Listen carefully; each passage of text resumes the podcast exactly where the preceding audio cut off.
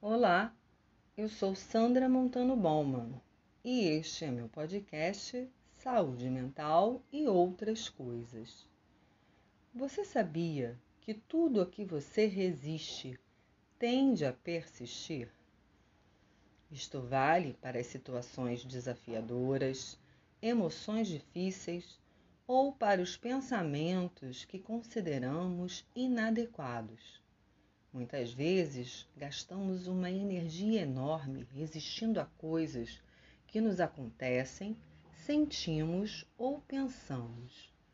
Lutamos contra, tentamos suprimir.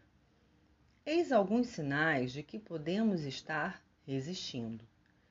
Quando ficamos distraídos, quando ficamos fisicamente tensos, quando nos perdemos na divagação mental de pensamentos de preocupação ou ruminação, quando trabalhamos, comemos ou usamos bebida alcoólica em excesso, quando sentimos raiva ou ficamos paralisados. Todos estes comportamentos podem ajudar a curto prazo, mas podem ser prejudiciais a longo prazo.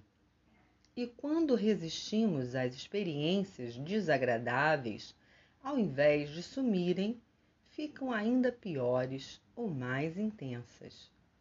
Passar por situações difíceis na vida, como perdas, dificuldades ou doenças, é inevitável.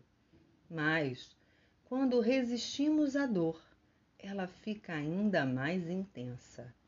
E é essa dor a mais que podemos comparar a sofrimento.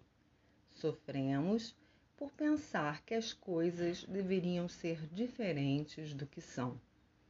O melhor a fazer é praticar atenção plena sobre o que está acontecendo no momento presente, aceitando o que está acontecendo sem julgamentos Aceitar não significa que temos de gostar do que está acontecendo, mas que podemos reconhecer o que está acontecendo justo agora.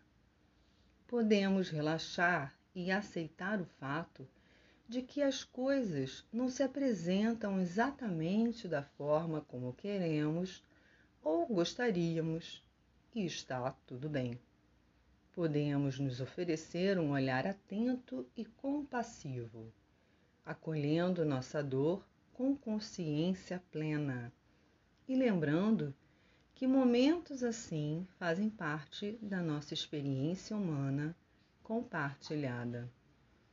Este foi mais um episódio do meu podcast Saúde Mental e Outras Coisas. E eu sou a psicóloga Sandra Montano Bauman.